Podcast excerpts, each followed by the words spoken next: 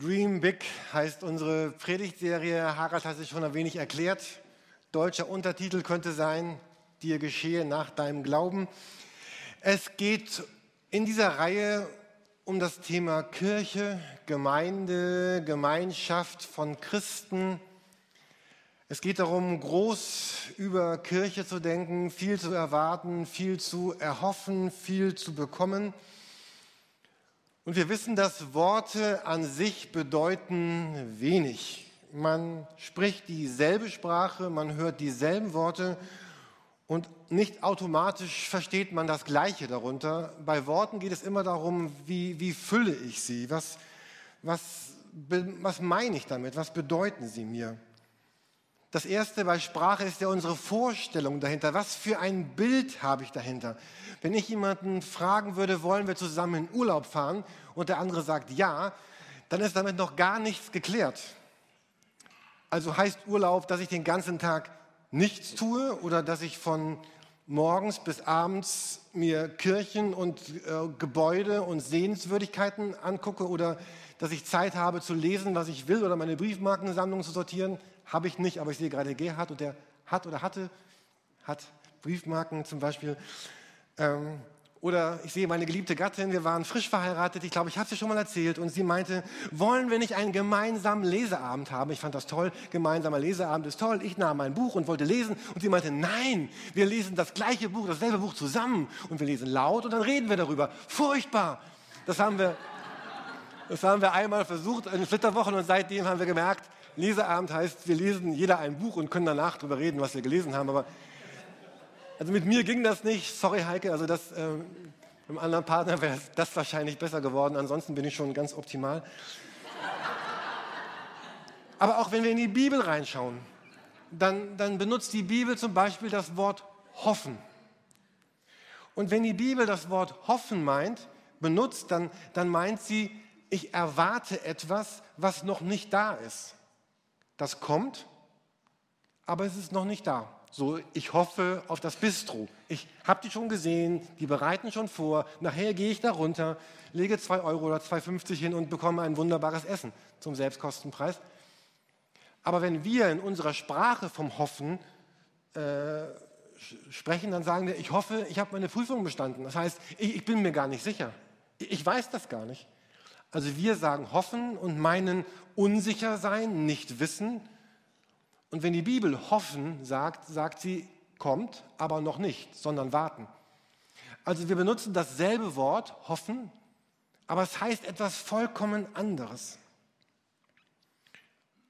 Weil wir andere Vorstellungen haben. Das andere ist, dass, dass wir Erfahrungen haben mit einem Wort. Wenn ich mit meiner Tochter Laura über das Wort Hund spreche, dann sie liebt Hunde, sie kuschelt mit Hunden, sie spielt mit Hunden, sie kann sich ein Leben ohne Hunde gar nicht vorstellen. Meine Mutter hingegen wurde vor 20 oder 30 Jahren von einem Hund gebissen.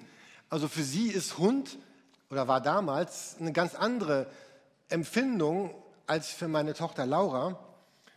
Und genau dasselbe erleben wir auch, wenn wir jetzt über Kirche sprechen und wenn wir Gemeinde sagen. Wir, wir haben unterschiedliche Vorstellungen dessen, was, was das Wort Kirche, Gemeinde bedeutet.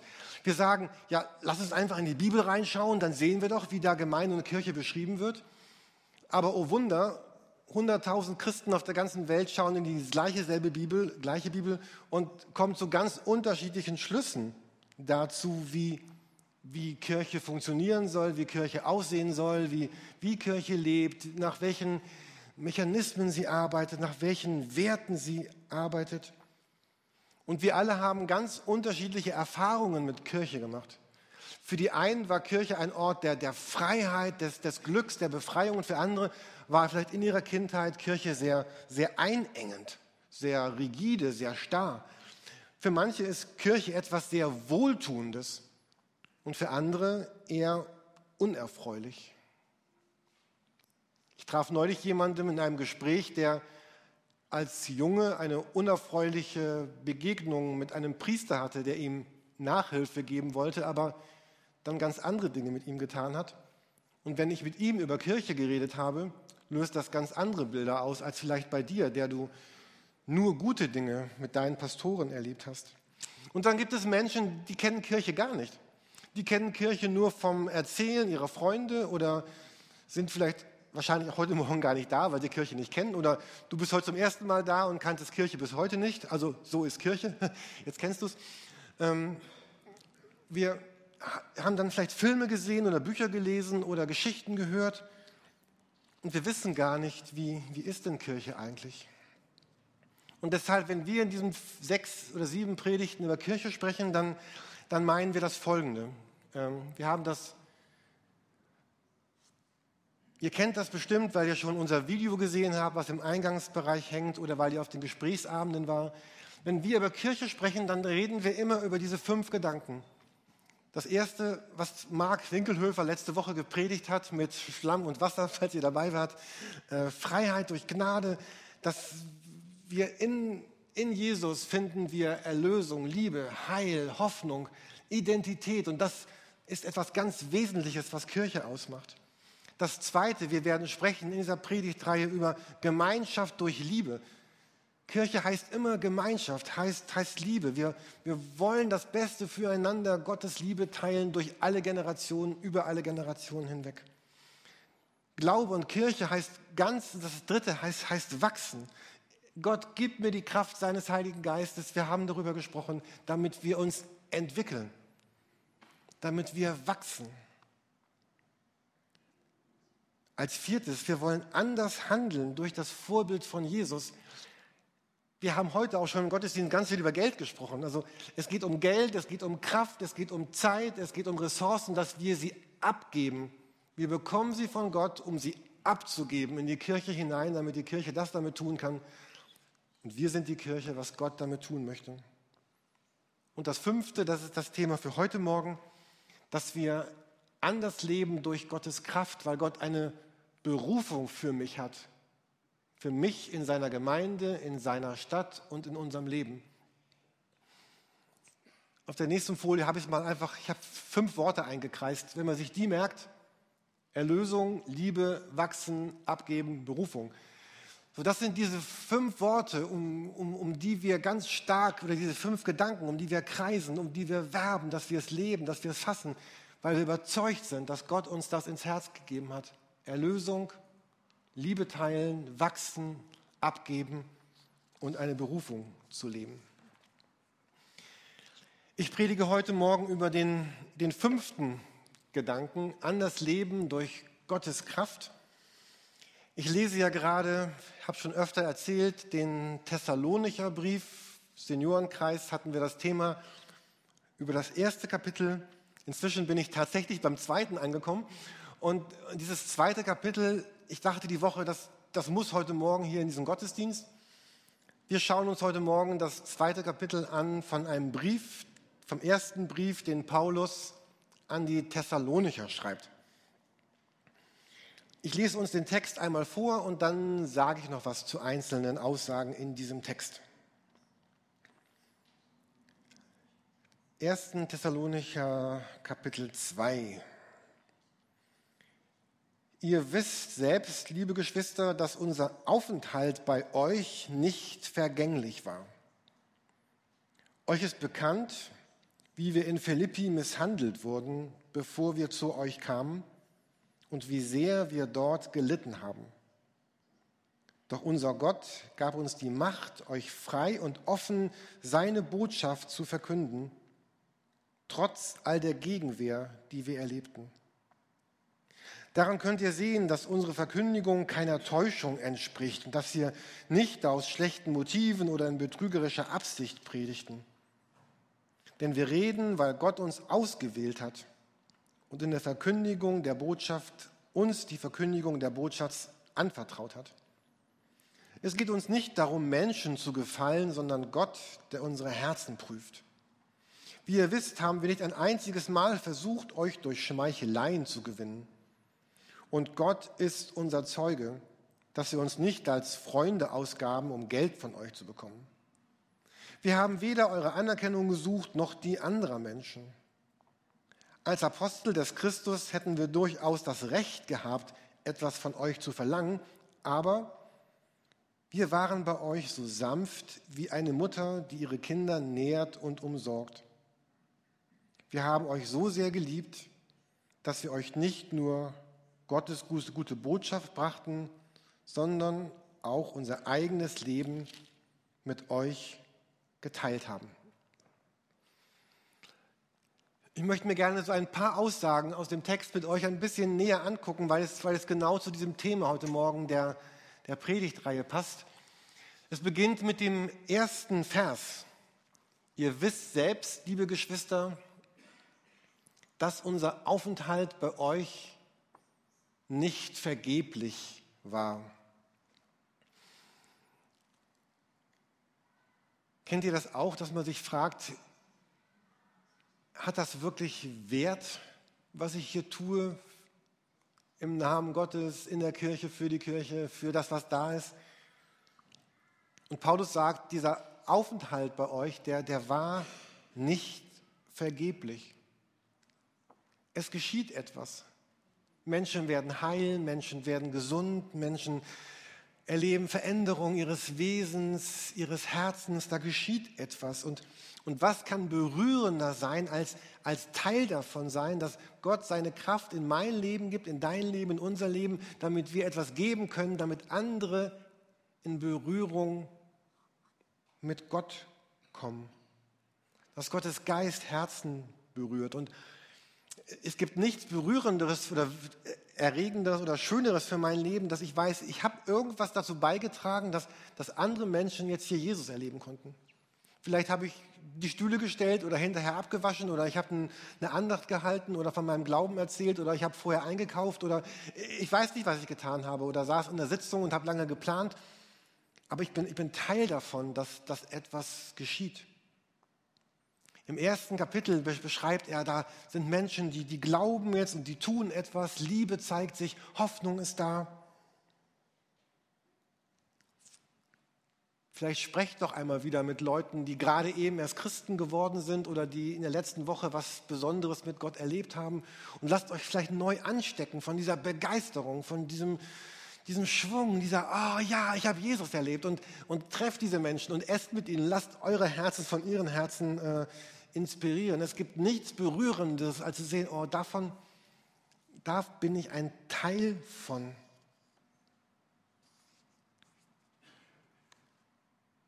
Und im nächsten Vers sagt Paulus, euch ist bekannt, wie wir in Philippi misshandelt wurden, bevor wir zu euch kamen und wie sehr wir dort gelitten haben.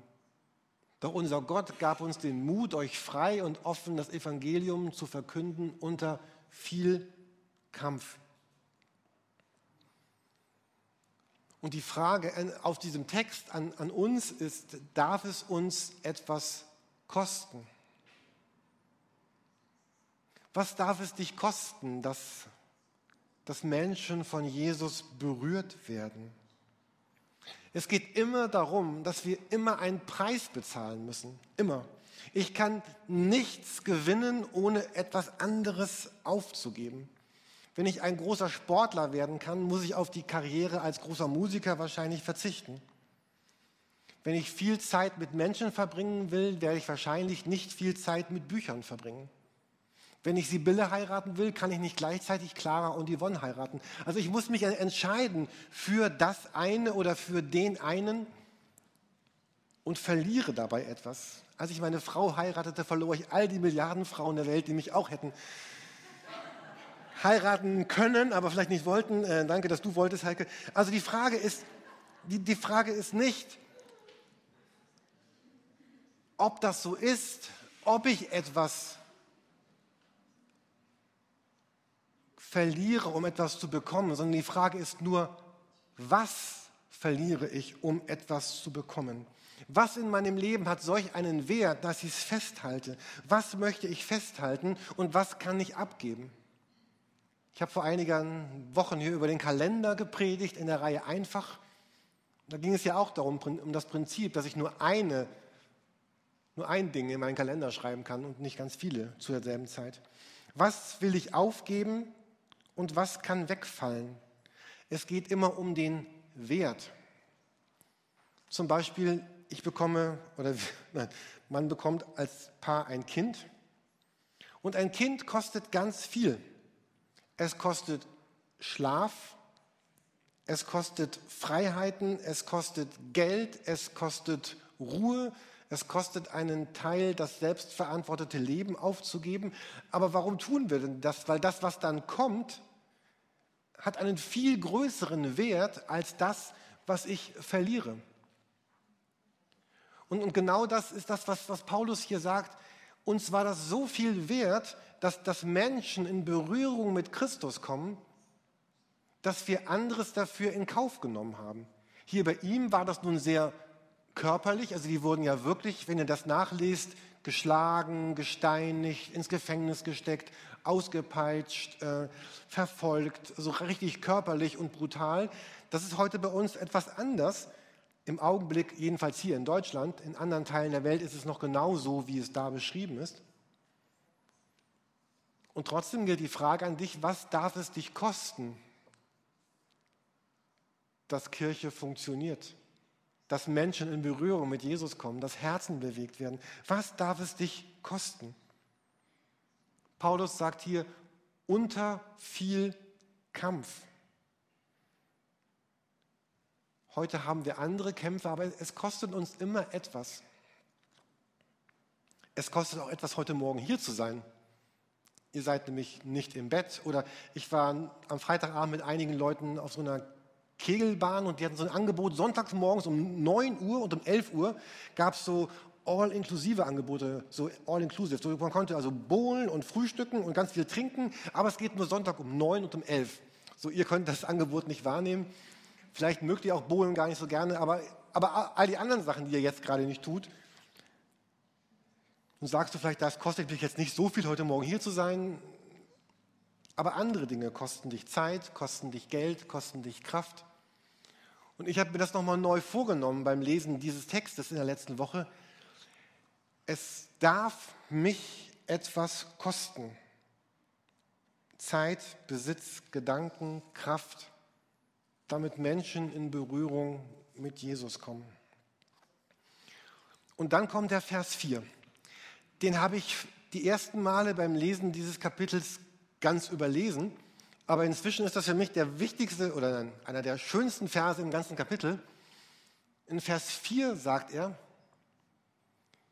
wie wir von Gott tauglich befunden worden sind, mit dem Evangelium betraut zu werden. Also wir sind von Gott tauglich befunden worden, mit dem Evangelium betraut zu werden.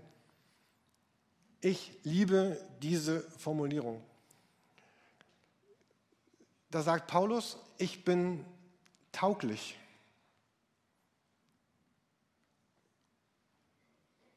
Wenn du irgendetwas auf dem Herzen hast, wo du denkst, Gott will, dass du es für ihn tust und du tust es, dann, dann sagt Gott dir, du bist tauglich. Das ist eine total große Auszeichnung, eine Ehre, eine, es ist ein Vorrecht, eine Würde, eine, eine Anerkennung, ein Zutrauen, wem ich etwas Kostbares anvertraue, etwas Wertvolles anvertraue, dann sage ich dir, ich, du bist, ich glaube, dass du tauglich bist. Ich, ich traue dir etwas zu. Du bist tauglich befunden in, in meinen Augen, das, das zu tun. Ich hatte letzte Woche so eine schöne Erfahrung. Ich hatte ja Geburtstag, wie gesagt, und einige haben mir, was ich immer schon haben wollte und nicht wusste, dass ich es bekommen würde, haben mir einen Gasgrill geschenkt. Also Männer und Gasgrills, das passt ja einfach unbedingt zusammen. Und das ist auch so ein ganz toller Gasgrill. Ab 50, genau, aber wir können ihn auch früher haben. Die Zahl sollte gar nicht fallen. Gut, aber, und meine letzte Woche war so voll, ich konnte diesen Gasgrill gar nicht selber ausprobieren. Marc hatte letzte Weise schon mal 1000 Steaks drauf gegrillt, aber ich habe ihn noch nie benutzt. Und jetzt hatten meine Kinder gestern Abend eine, eine Grillparty. Ich war gestern den ganzen Tag mit einigen von euch in Gudensberg auf einem, einer Sitzung unseres Bundes.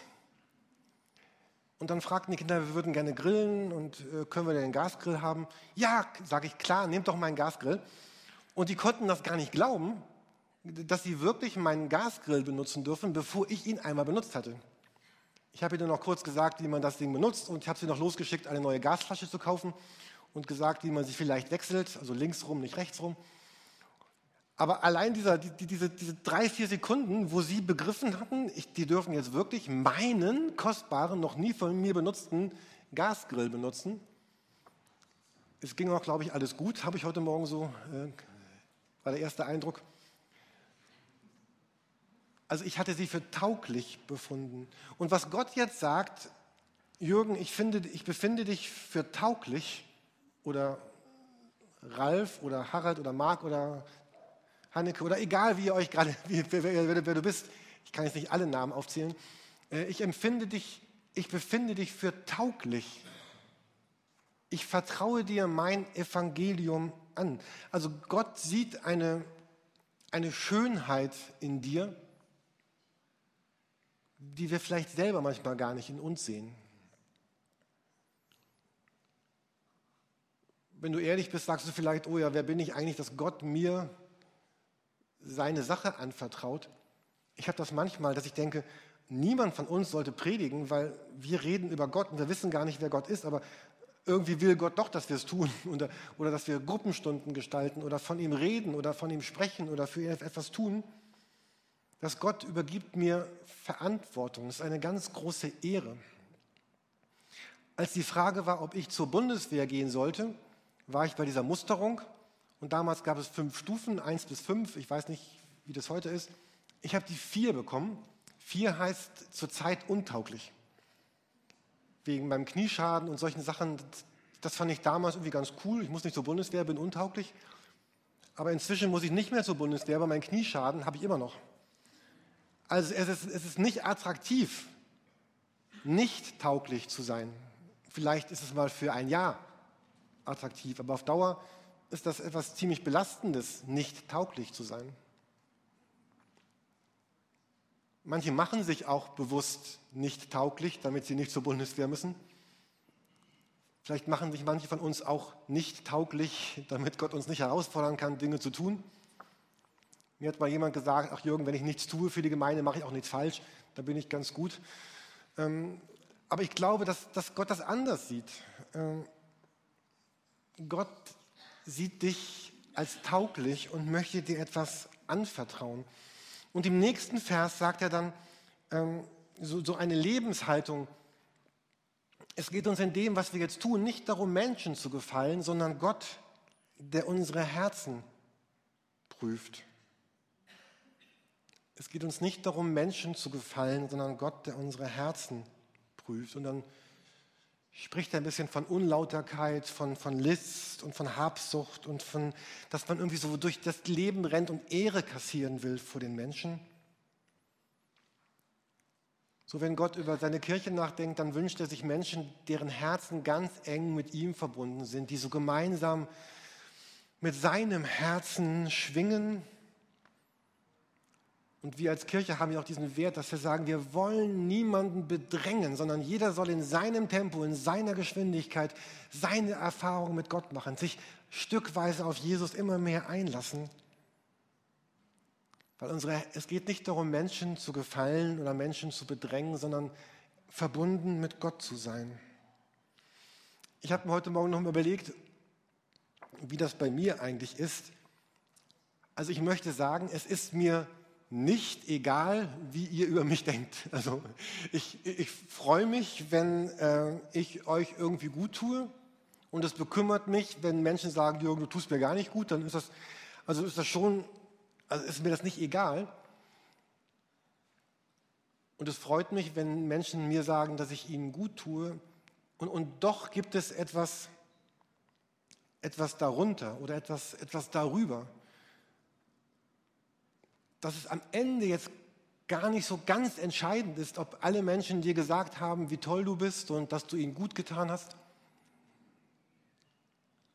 sondern dass, dass dein Herz so, in, so schwingt, mitschwingt mit Gottes Herz und dass Gott sagt, es ist gut, du hast das getan, was ich mit dir tun wollte und du hast nicht die Ehre bei Menschen gesucht, auch vielleicht gar nicht bekommen und Vielleicht gibt es gerade viele unter euch, die schon ganz viel getan haben, auch, für diese Kirche oder für andere Kirchen und, und das Empfinden haben, oh, das wird gar nicht so richtig gewürdigt im Augenblick. Ähm, dann, dann tut mir das leid und dann es ist auch, wäre auch schön, wenn es gewürdigt wäre, aber selbst wenn es nicht gewürdigt wäre,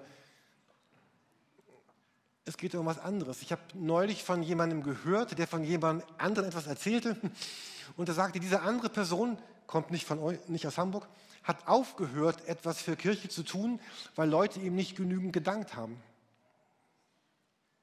Und ich habe gedacht, wie schade. Wie schade, dass diese Person aufhört, etwas für Gott zu tun und für Gottes Reich, für Gottes Kirche, für Gottes Gemeinde, weil die Menschen in der Kirche ihm nicht genug gedankt haben. Also ihr dürft mir gerne weiter danken, aber selbst wenn ihr mir nicht danken würdet, wäre das nicht die Mitte dessen, was mein Leben kaputt macht.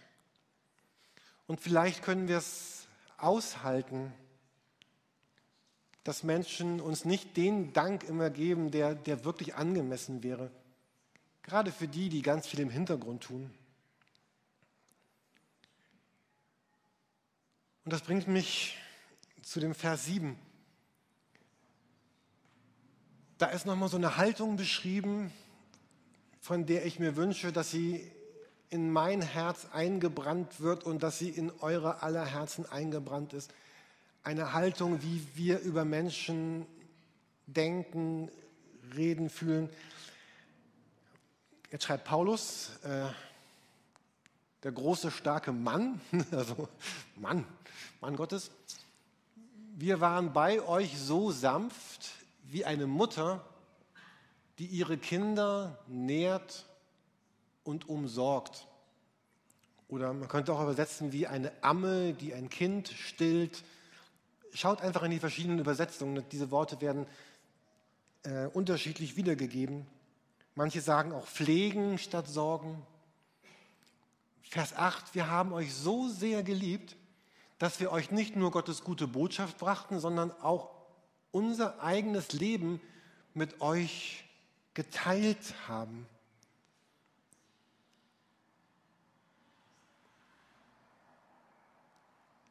Und das finde ich einfach stark, sozusagen. Ich, ich, ich gehe so mit anderen um und wie eine Mutter mit ihrem stillenden Kind umgeht und gebe an meinem Leben Anteil. Der andere ist nie ein Ding, eine Sache, ein irgendwas, sondern jemand, Gottes geliebtes Gegenüber. Ich bin das für andere, andere sind das für mich. Kennt ihr auch diese Menschen, die so, die so, die so, hoff, die so, hoff, die so hart sind und so schroff, macht zusammen hoff, hart und schroff, macht hoff, hart und schroff sind oder, oder, oder so kantig oder so, ah, wo du denkst, ja, ich glaube dir, dass du an Gott glaubst, aber wenn Gott so ist wie du, dann, ah, nee, ich weiß nicht. Also so, äh, so etwas Zartes wenn ihr weiterlest in Vers 11 und 12 zu Hause, dann vergleicht sich auch Paulus nochmal mit einem Vater, der Mut macht, der tröstet, ermahnt. Ähm, so eine ganz, Menschen, die so eine ganz neue, ganz andere Lebenshaltung haben, als man das Land auf, Land ab so gewohnt ist. So, ich komme zum Schluss. Letzte Folie.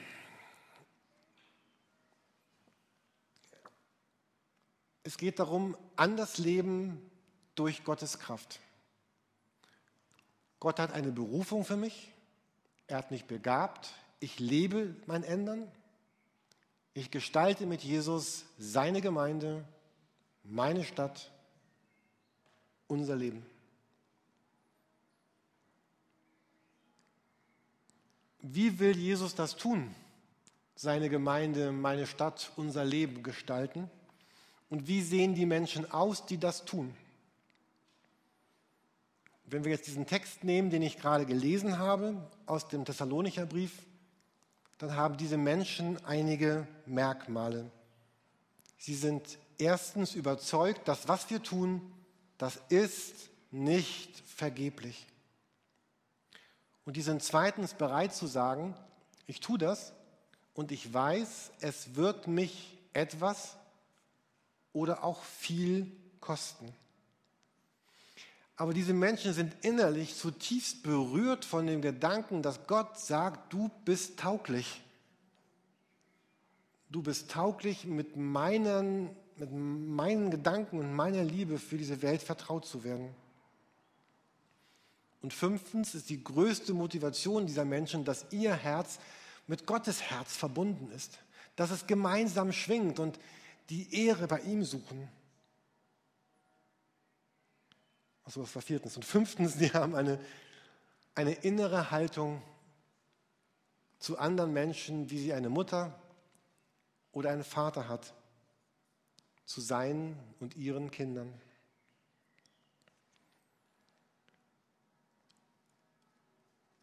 Und das Größte für mich, was heute Morgen geschehen könnte, dass ganz viele von euch sagen, ja, ich will. Ich will das. Ich will das wieder oder ich will das weiter oder ich will das zum ersten Mal. Ich will so ein Mensch sein, der überzeugt ist. Es ist nicht vergeblich, es kostet etwas. Ich bin tauglich. Mein Herz schwingt mit Gottes Herz und ich pflege diese Haltung einer Mutter und eines Vaters. Und Menschen, die bereit sind, dafür zu beten, die sagen, Heiliger Geist, erfüll mich, damit das geschehen kann in meinem Leben. Und die sagen, Jesus, bitte berühre du mein Herz. Und wenn ganz viele von uns das heute Morgen beten würden und beginnen würden, das, das zu leben in der nächsten Woche, dann, dann kann Gemeinde und Kirche wirklich erfüllt mit Gottes Kraft ein, ein bisschen wie Himmel auf Erden sein. Weil Menschen beginnen anders und neu Verantwortung zu übernehmen, weil sie tauglich sind. Heute ist der erste Sonntag im Monat. Unsere Regel ist, dort gibt es Bistro. Und wir wollen auch, wann immer es geht, am ersten Sonntag im Monat gemeinsam Abendmahl feiern. Also es macht einen ganz starken Sinn, jeden ersten Sonntag im Monat da zu sein. Wir finden noch gute Gründe für die nächsten Sonntage, aber auf jeden Fall ist heute ein Gottesdienst mit Abendmahl. Ähm, wir werden das jetzt gleich gemeinsam feiern. Ihr seid jetzt gleich eingeladen, am, am Abend mal teilzunehmen. Wir haben ganz viel Zeit. Ihr könnt gleich in, in Ruhe nach vorne kommen. Hier werden Menschen sein, die euch Brot und Wein reichen. Wein ist bei uns Traubensaft, alkoholfrei. Und vielleicht nehmt ihr dieses Abendmahl um, um, um zwei Dinge damit auszudrücken, zu sagen, ja, Jesus, ich liebe dich. Danke, dass ich an dich glauben darf und danke, dass du für mich gestorben bist. Das war der Gedanke der letzten Predigt von Mark Winkelhöfer. Wir sind erlöst und abgewaschen. Und vielleicht magst du einen zweiten Gedanken verbinden mit diesem Abendmahl. Ich, ja, ich möchte so jemand sein, der anders lebt durch Gottes Kraft. Ich möchte jemand sein, der von dem etwas ausgeht und dann kann dieses Abendmahl so eine Bekräftigung sein, ein Versprechen, eine Bestätigung, ein Gebet, der Ausdruck einer Sehnsucht.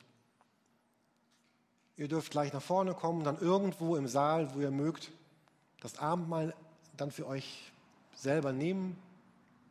Wir werden danach noch eine Zeit haben, wo, wo wir singen und, und beten und auch da könnt ihr antworten auf Gott. Und ich möchte uns gerne einen der Texte vorlesen aus der Bibel, aus dem Neuen Testament, wo das Abendmahl beschrieben ist. In der Nacht, als er verraten wurde, nahm Jesus der Herr einen Laib Brot. Wir können uns das vorstellen, dass, dass Jesus dieses Brot nahm und dann mit seinen Nachfolgern dort saß. Er nahm ein Laib Brot und nachdem er Dank gesagt hatte, brach er ihn und sprach, das ist mein Leib, euch ist er zugedacht. Tut dies, tut dies zur Erinnerung an mich.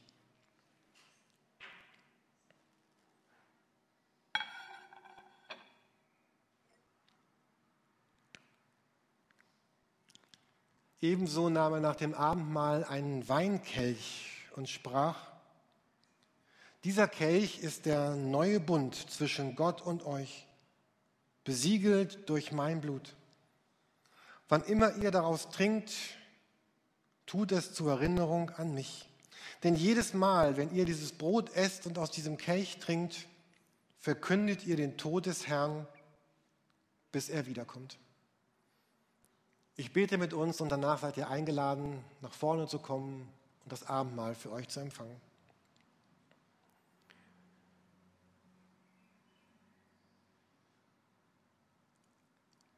Jesus, ganz oft frage ich mich, wer, wer bin ich eigentlich, dass Gott,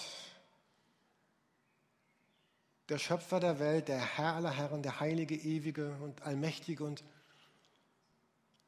der unbegreiflich große Gott, wer, wer bin ich, dass du Gott Interesse haben solltest an meinem Leben? Wer bin ich, dass du dich mir anvertrauen solltest? Wer bin ich, dass du mich gebrauchen könntest, damit andere Menschen dich kennenlernen? Und Jesus, ich möchte dir glauben, ich entscheide mich dir zu glauben, weil du es sagst, dass du für jeden Einzelnen von uns auf die Welt kamst, für jeden Einzelnen am Kreuz gestorben bist und für jeden Einzelnen auferstanden bist. Und bitte berühre unsere Herzen neu damit, dass wir es empfinden und wissen, es sind nicht nur Worte, es ist Wahrheit, es ist Wirklichkeit, es ist Gottes Wort in dieser Welt. Danke für deine Liebe und danke für deine Zuwendung. Danke, dass wir dieses Abendmahl gemeinsam feiern dürfen im Namen des Vaters und des Sohnes und des Heiligen Geistes. Berühre uns und hilf uns, unsere, unsere Hingabe immer wieder festzumachen, weil du uns gesegnet hast und weil du uns liebst. Und so kommt, denn es ist alles bereit. Amen.